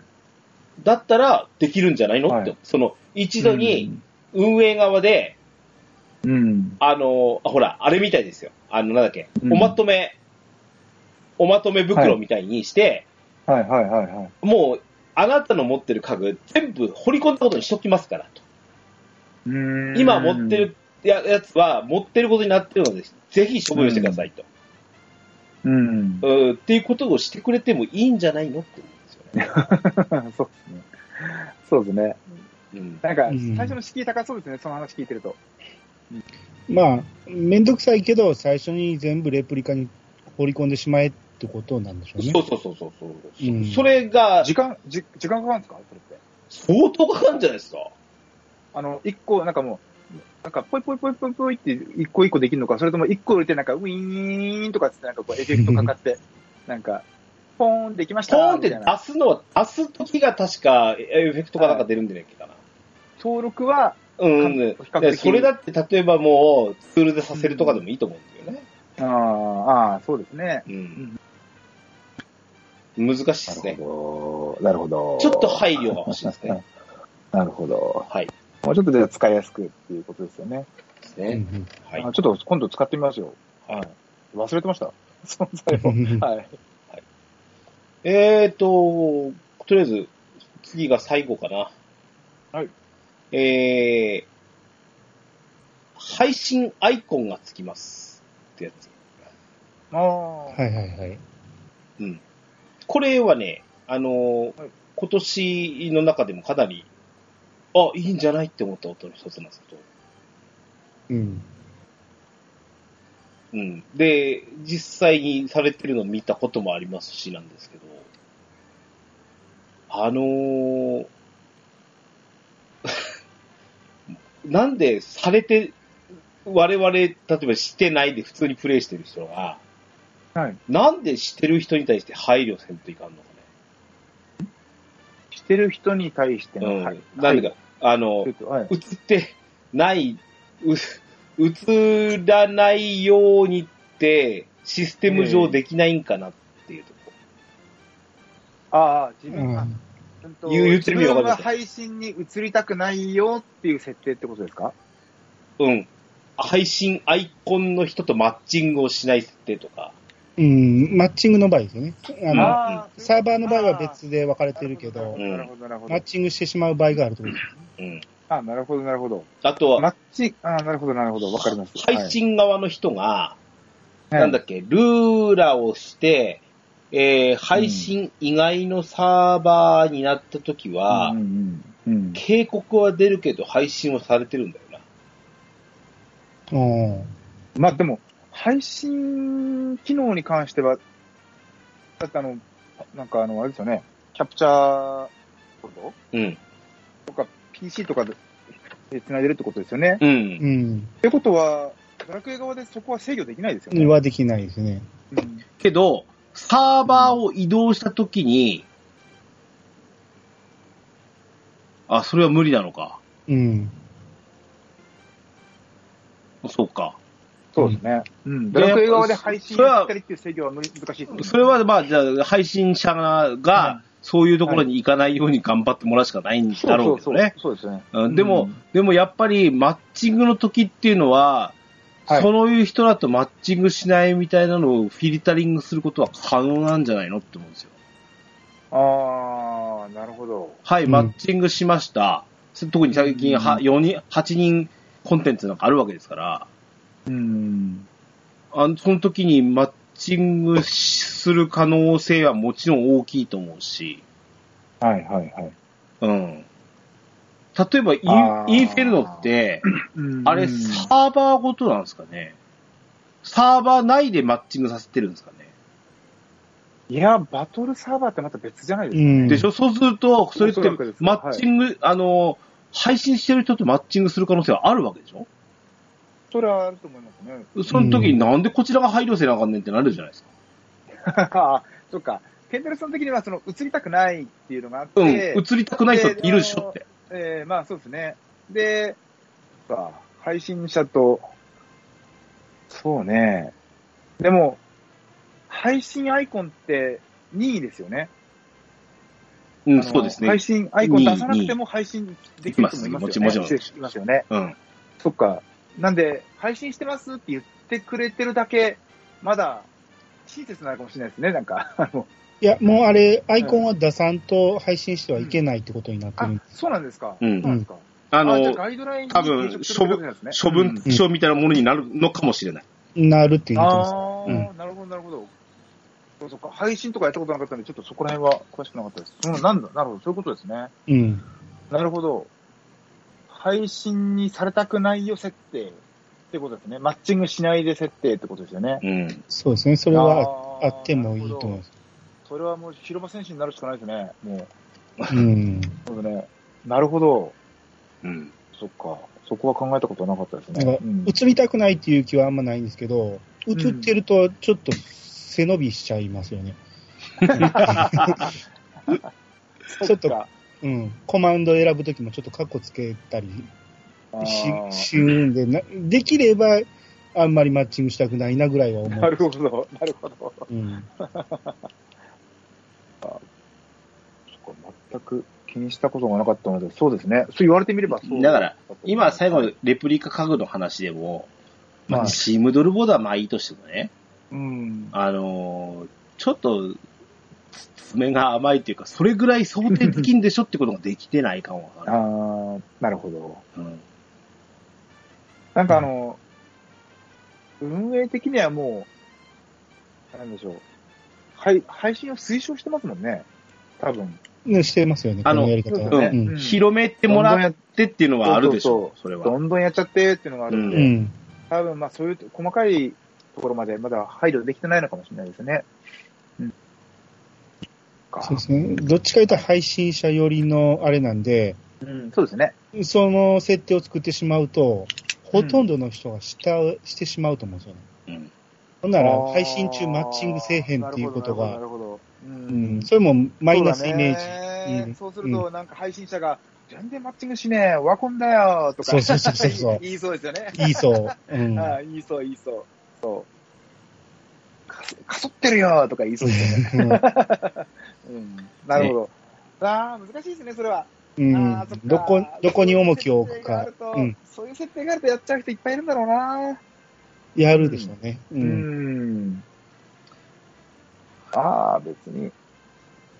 僕は、うん配信されても何されても構わないなと思ってるんで、僕は大丈夫ですけど、そうですうね。んやっているだろうなと思いました。はい。はい。まあ、以上、5.5、お主なコンテンツ、喋ってみました。はい。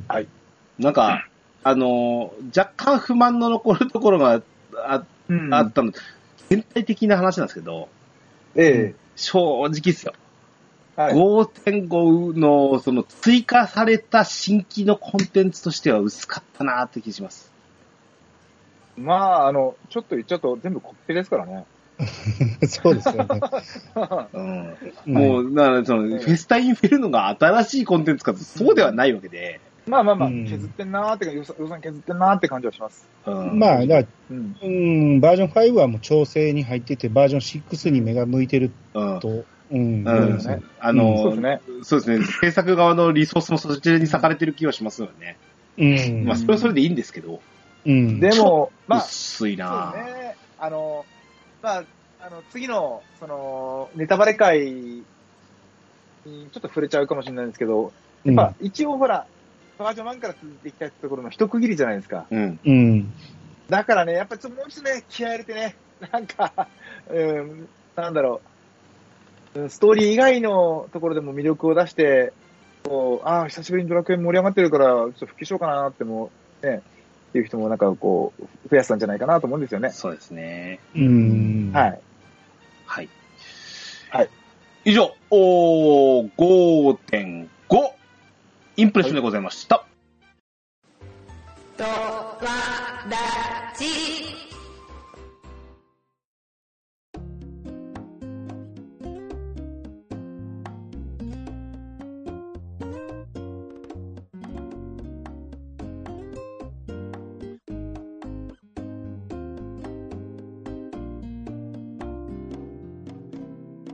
はい、エンディングでございます。はい。さあ、あの、こちらはこれぐらいで切り上げましょ。。はいはいうはい。はいあの、軽くですけど、うん。はいお6.0はどうなるやらねっていう話なんですけど、はい。何か期待します僕はもうあんまり事前情報を入れてないんですよね。うん。う。うんん。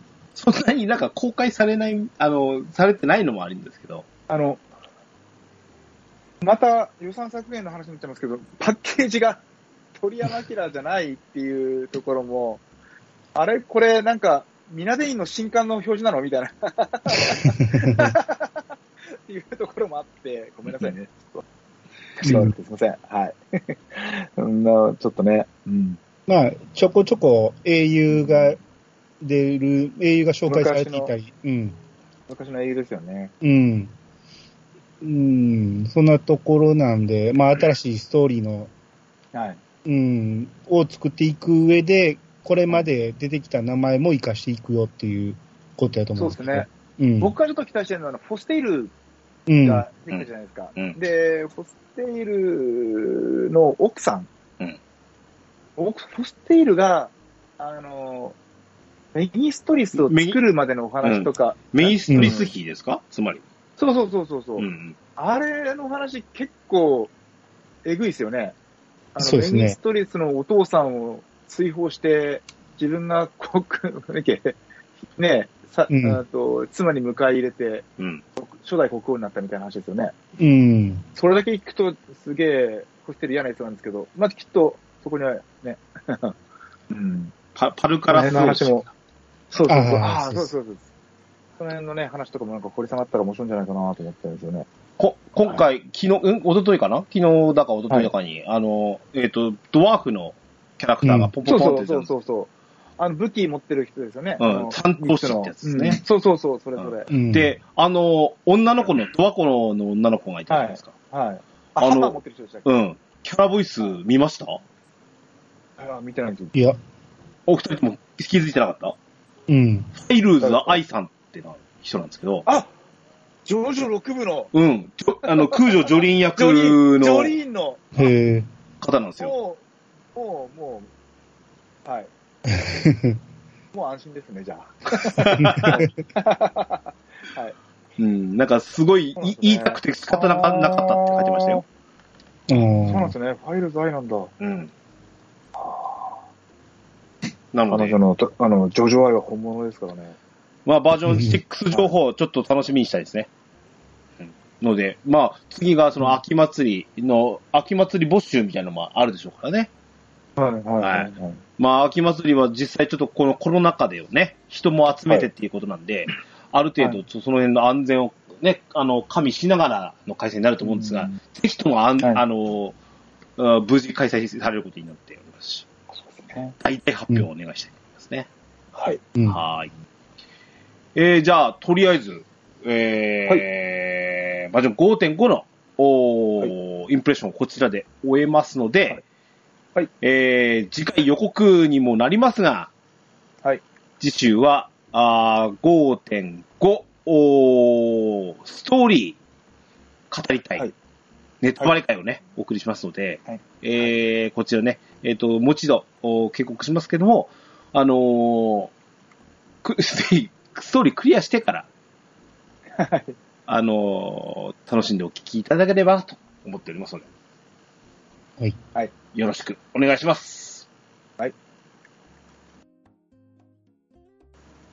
番組へのお便りをお待ちしております。メールアドレスは、ドアラジオ at gmail.com。こちらまでお便りください。簡単な番組の感想などは、ツイッターでハッシュタグ、ドアラジをつけてツイートしていただくと大変嬉しいです。スマートフォンポッドキャストアプリ、Spotify、Amazon Music、YouTube 版はベストセ、えーベストセレクションを展開しております。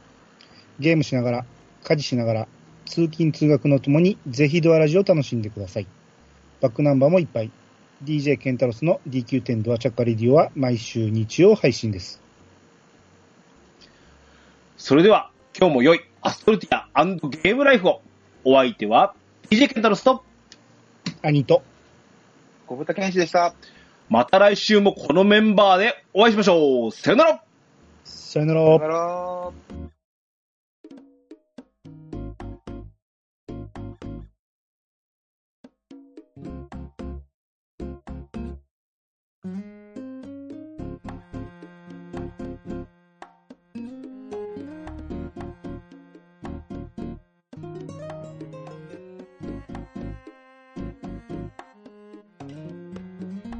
9